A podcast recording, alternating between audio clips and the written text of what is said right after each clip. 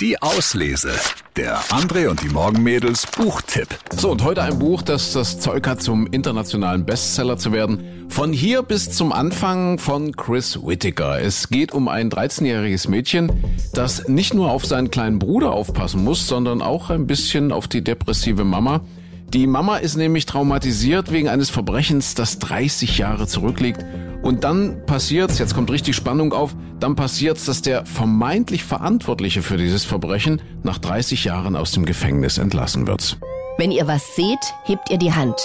Egal, ob es eine Zigarettenkippe oder eine Getränkedose ist. Wenn ihr was seht, hebt ihr die Hand. Ihr fasst es nicht an, hebt nur die Hand.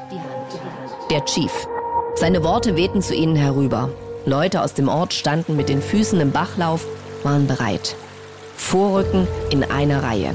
Jeweils 20 Schritte Abstand, 100 Augen mit gesenkten Blicken. Eine Choreografie der Verdammten. Dahinter der jetzt menschenleere Ort. Die Nachricht hatte den Nachhall eines langen, tadellosen Sommers erstickt. Im Keim. Es ging um Sissy Radley. Die meisten kannten sie. Es mussten keine Fotos verteilt werden. Walk bildete den äußersten Rand der Reihe. Er war 15 und furchtlos, aber seine Knie zitterten bei jedem Schritt. Ja, von hier bis zum Anfang von Chris Whittaker. Das ist Drama, Liebesgeschichte, Thriller, alles in einem.